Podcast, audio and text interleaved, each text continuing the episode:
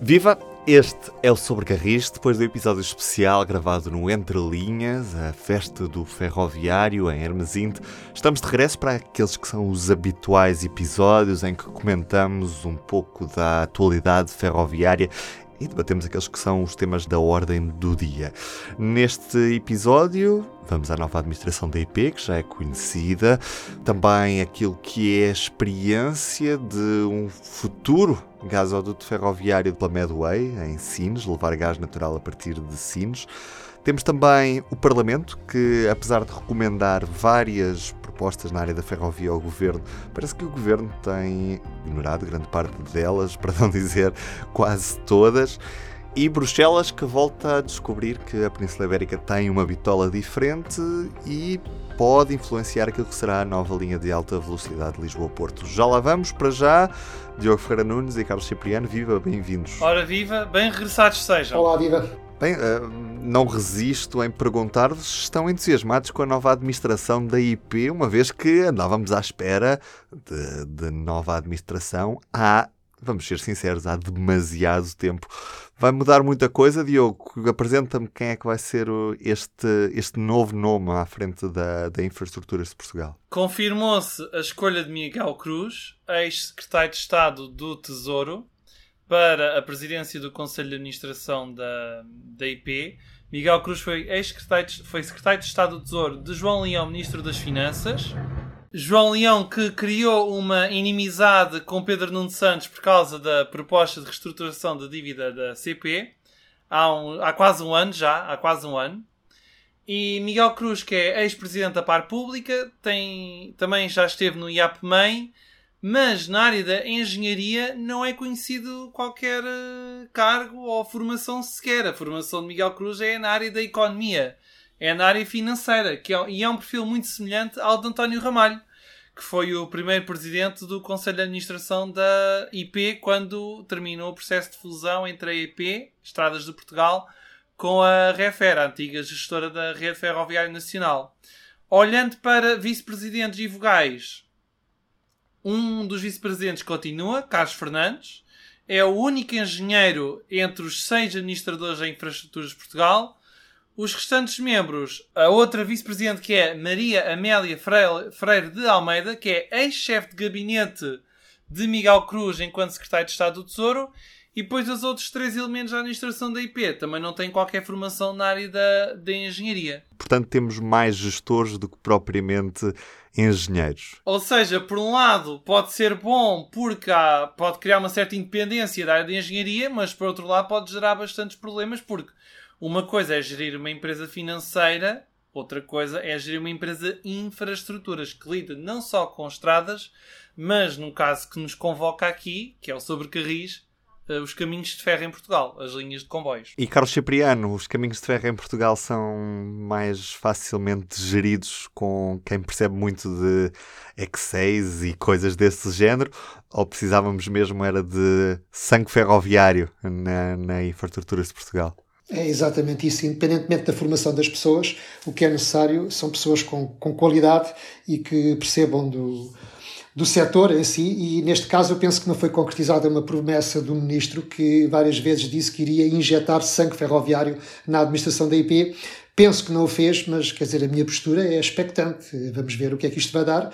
Sendo que eh, nunca chegou a ser explicado porque quase dois anos para mudar a administração da empresa, tendo-a deixado em gestão corrente, e já agora porque a IP e não a CP, porque era expectável que o governo, eh, na mesma altura, resolvesse este problema, que era ter as duas principais empresas do setor em gestão corrente e, e rapidamente eh, passasse a, a empresas com administrações definitivas. Mas pelos não, assim um bocado inesperadamente uh, tratou da IP e a CP continua uh, a fritar em lumbrando porque de facto a administração, não sendo definitiva, uh, também não tem plenos poderes e não é agradável para nenhum dos administradores estar nesta situação. Vamos aguardar, repetindo, fiquei um bocadinho desiludido porque esperava que houvesse mais, como o próprio ministro disse, sangue ferroviário na administração da IP. Gostava só de chamar a atenção que a decisão de, da administração da infraestrutura Infraestruturas de Portugal não depende apenas do Ministério das Infraestruturas. A Infraestruturas de Portugal também é, é tutelada pelo Ministério das Finanças, liderada por Fernando Medina. E no limite pelo Primeiro-Ministro António Costa, que também tem uma palavra a dizer nestas questões, e portanto eu compreendo que se calhar o Ministro da Tutela, que nós estamos mais habituados, que é o das infraestruturas, se calhar também não teve propriamente uma via verde para tratar deste assunto. Eh, em relação ao que já foi feito entretanto, eh, registro que eh, o planeamento estratégico da, da empresa passou diretamente para o ploro do Presidente, Uh, vamos ver o que é que isto vai dar. Ainda assim, o, o roadmap, o, o, plano até 2030 está mais ou menos traçado naqueles que são os planos públicos que já se conhecem nesta fase, portanto é expectável que haja poucas novidades em relação a isso mesmo. A questão é exatamente essa, uh, está mais ou menos delineado, mas como sabes, e agora se me permites passando já ao tema seguinte, uh, há aqui uma questão muito importante que é a questão da bitola, que Bruxelas de, novamente parece que redescobriu, não é? E que voltou a pôr na agenda com uma proposta da Comissão para uh, acelerar a migração da bitola na Península Ibérica, tendo em conta que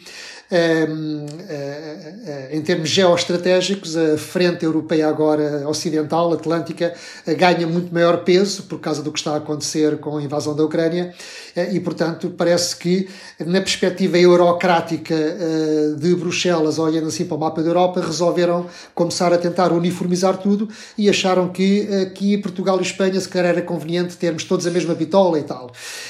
Bom, foi feita essa proposta, obviamente que isto ainda vai ser filtrado pela, pelo Conselho e pelo Parlamento, penso que irão amaciar um bocadinho esta proposta e não será assim tão, é, com esta força toda, digamos assim, e se calhar quando começarem a fazer contas e descobrirem os muitos milhares de milhões que são necessários para fazer a migração da bitola na Península Ibérica, se calhar vão compreender que esse dinheiro eh, faz falta para outras coisas bem mais eh, prioritárias. Seja como for, é verdade que no longo prazo esta questão coloca-se, que nenhum de nós, penso eu, está contra a migração da bitola e concordaremos que, à la longue, essa questão vai ter que se colocar e vai ser realizada. Agora, enfim, daqui por umas décadas, com calma e vendo também com atenção a evolução tecnológica do lado do material circulante, porque há soluções cada vez mais avançadas que poderão uh, resolver este problema e, portanto, não me parece que a bitola seja uma prioridade.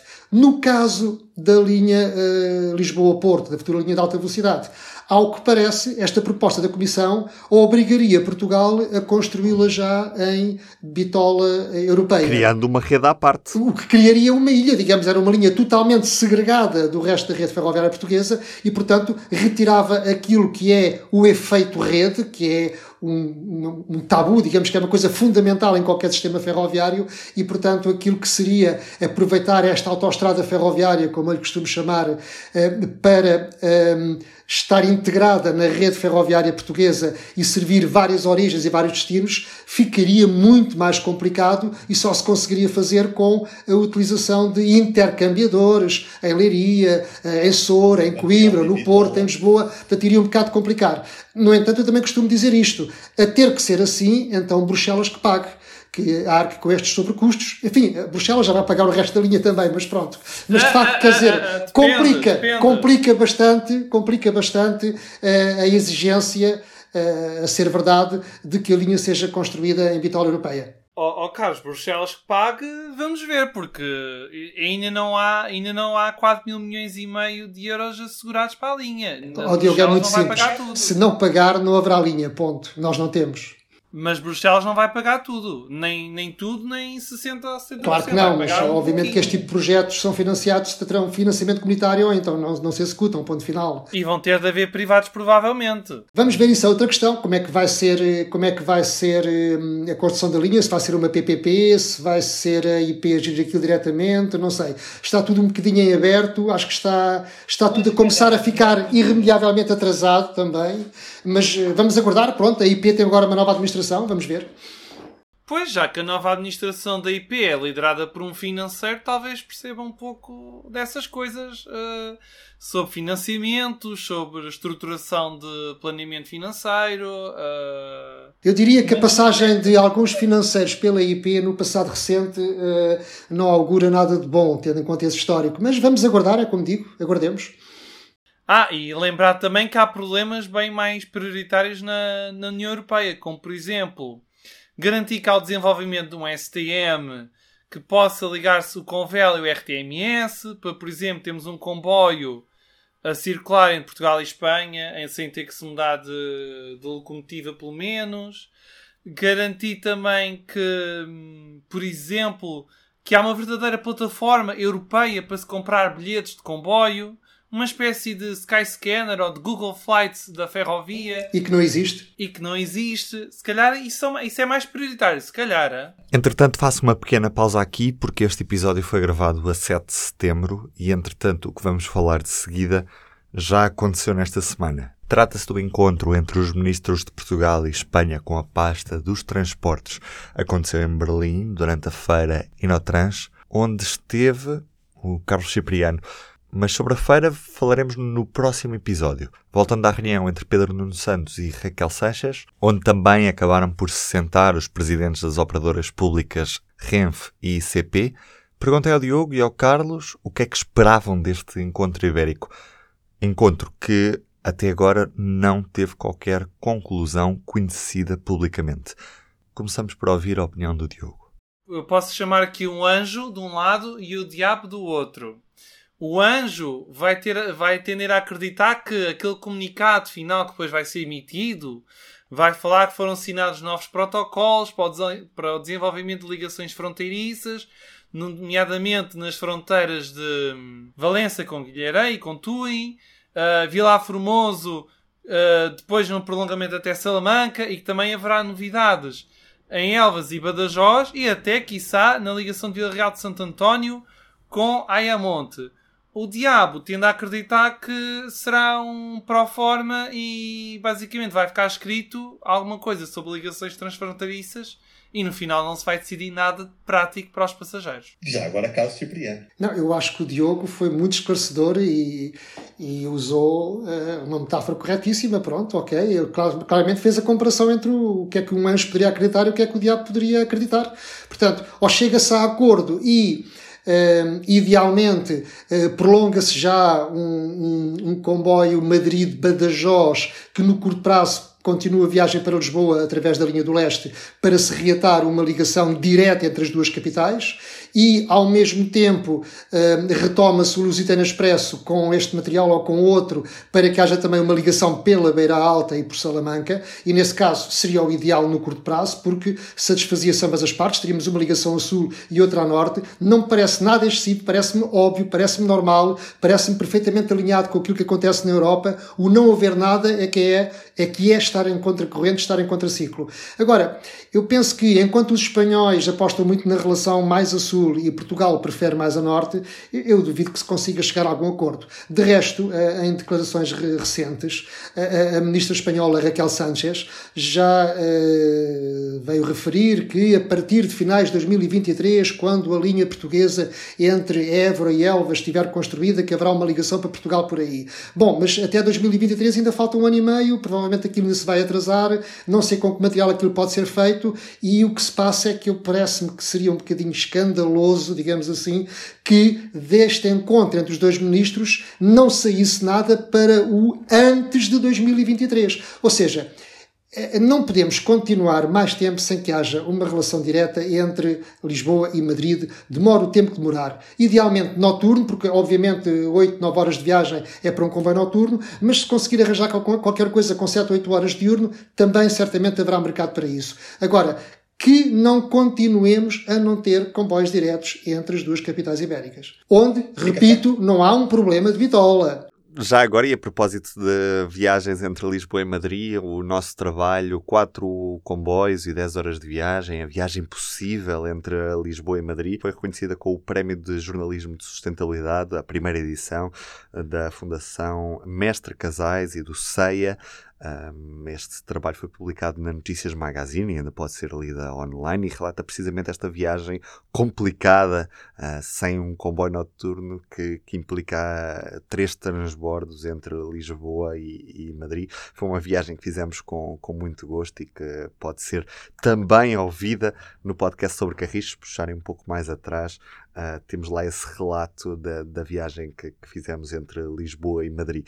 Apesar de ser engraçado, queremos todos um comboio direto porque esta solução claramente não, não serve. Já agora acrescentar também que depois de nós, outros se seguiram e que, nomeadamente, o Tal e Qual e o El País eh, fizeram também esta viagem e que, até no caso do El País, foi uma reportagem extremamente lida e partilhada e que teve até algum impacto em Espanha porque muita gente desconhecia esta realidade, não sabiam que eh, não havia relações ferroviárias diretas com os vizinhos do lado. E havendo mercado entre Lisboa e Madrid, com dezenas de voos diários uh, a ligar os dois aeroportos, e aliás a rota Lisboa-Madrid é mais importante do aeroporto de Lisboa, é mesmo incompreensível não haver, não haver uma ligação ferroviária direta. E aliás, e sabemos que as redes de autocarros têm reforçado imenso a sua oferta nos últimos tempos, portanto o mercado não faltará certamente, mesmo para viagens um pouco mais lentas do que o, o avião. Posto isto, mudamos de assunto e vamos, Carlos Cipriano, até Sines, porque a Medway já está a assegurar o transporte de gás natural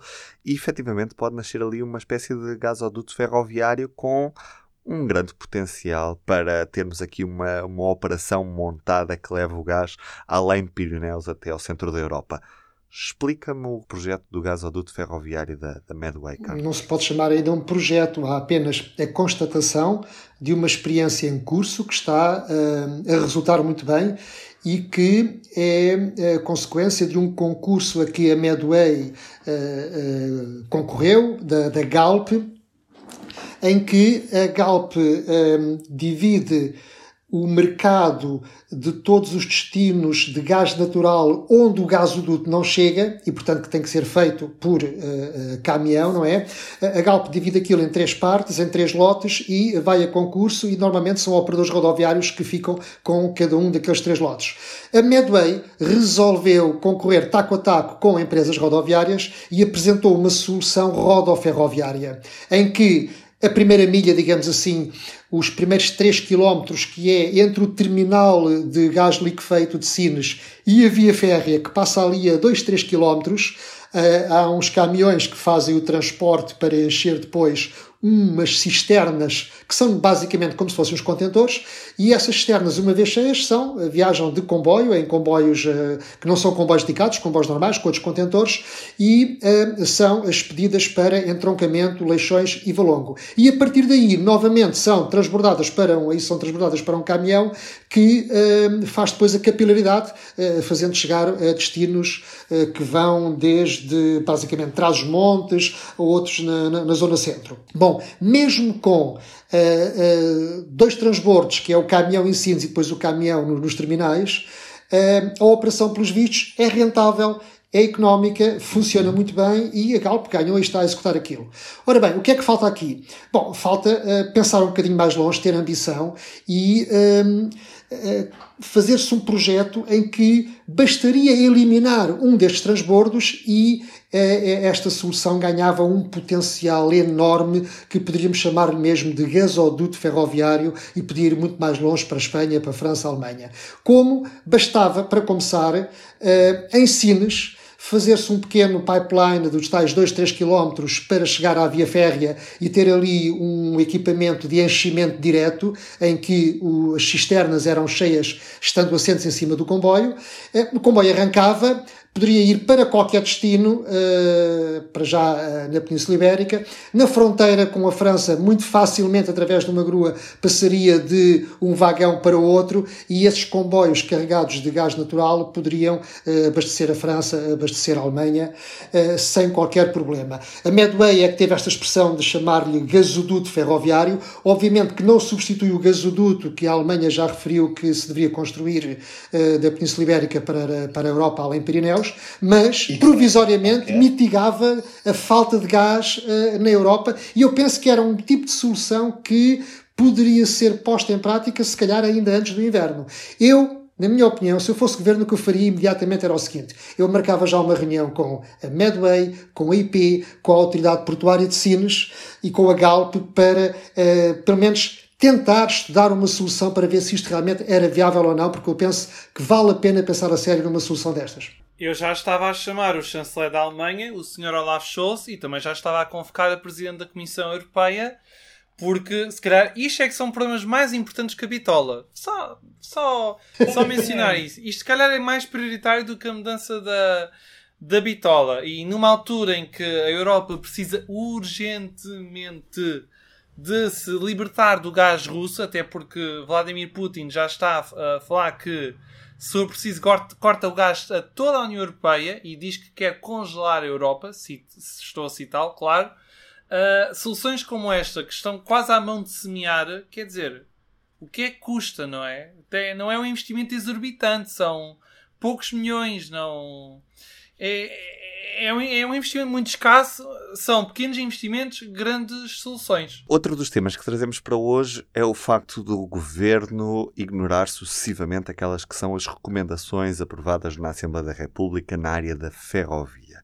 Basicamente, o que é que se passa? Os vários partidos podem apresentar aquilo que se chama de propostas de resolução, que depois acabam por ser eh, discutidas na Comissão de Economia, Inovação e Obras Públicas, para se chegar, ou na tentativa de se chegar a um texto final. Grande parte delas depois acabam mesmo por ser aprovadas e dão aqueles títulos muito engraçados nos meios de comunicação regionais, coisas como a Assembleia da República defende a reabertura Pocinho Barca d'Alva, ou a Assembleia da República aprova a paragem de intercidades em São Marcos da Serra.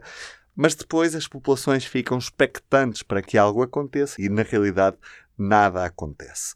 Dos 77 pontos aprovados no Parlamento, e há propostas que têm vários pontos aprovados, só 13 pontos estão em execução.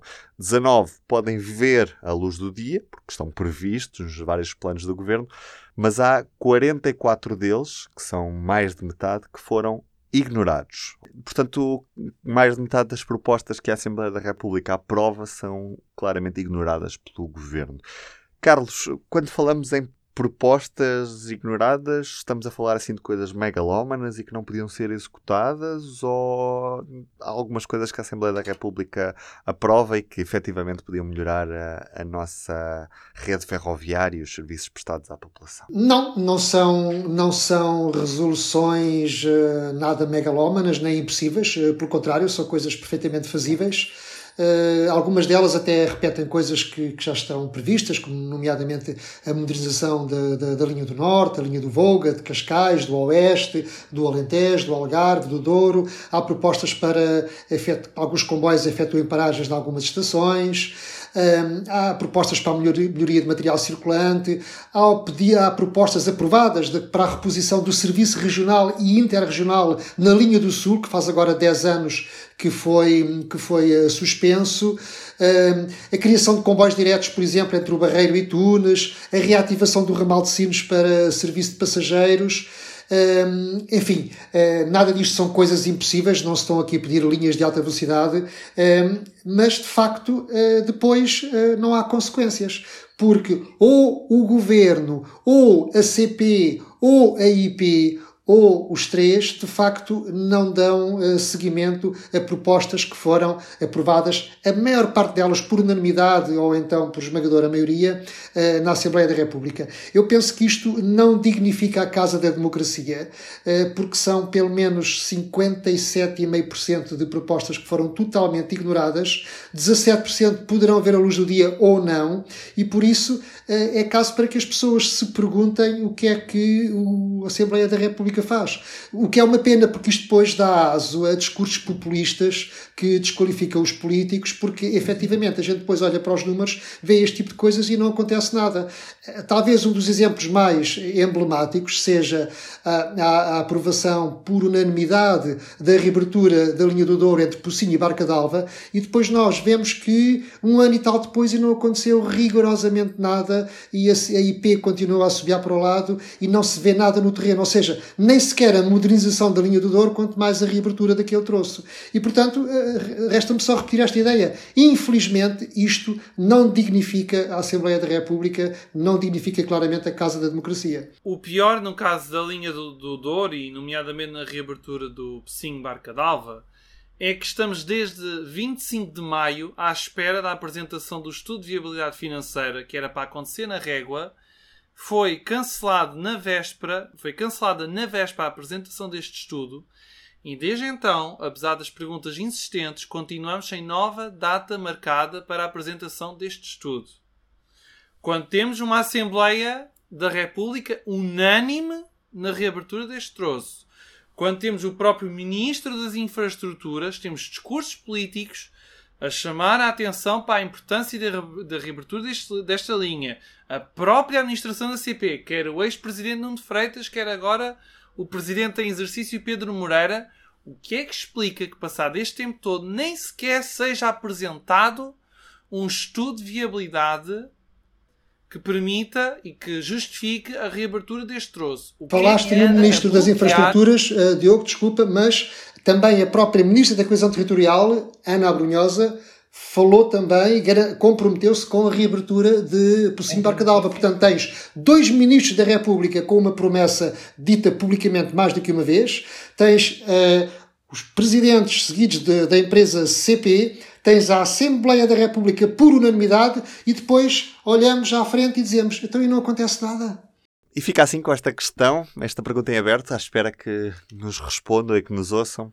Quando é que finalmente vamos estar em condições de poder retirar aquela faixa de barca d'alva a dizer reabram-me porra. Posto isto, Carlos Cipriano Diogo Ferreira Nunes, este foi sobre Carris. Subscreva sempre para ouvir os novos episódios. É fácil, basta ir à sua aplicação para podcasts e subscrever o Sobre Carris. Gostamos muito de o ter desse lado. Eu sou o Ruben Martins, um abraço e até ao próximo episódio. Um abraço e até à próxima. Até à próxima. Senhora da barca d'alva, a barca atravessa o rio. Senhora da barca d'alva, a barca atravessa o rio. Leva gente sem salva, foi meu amor que pediu. Leva gente sem salva, foi meu amor que pediu.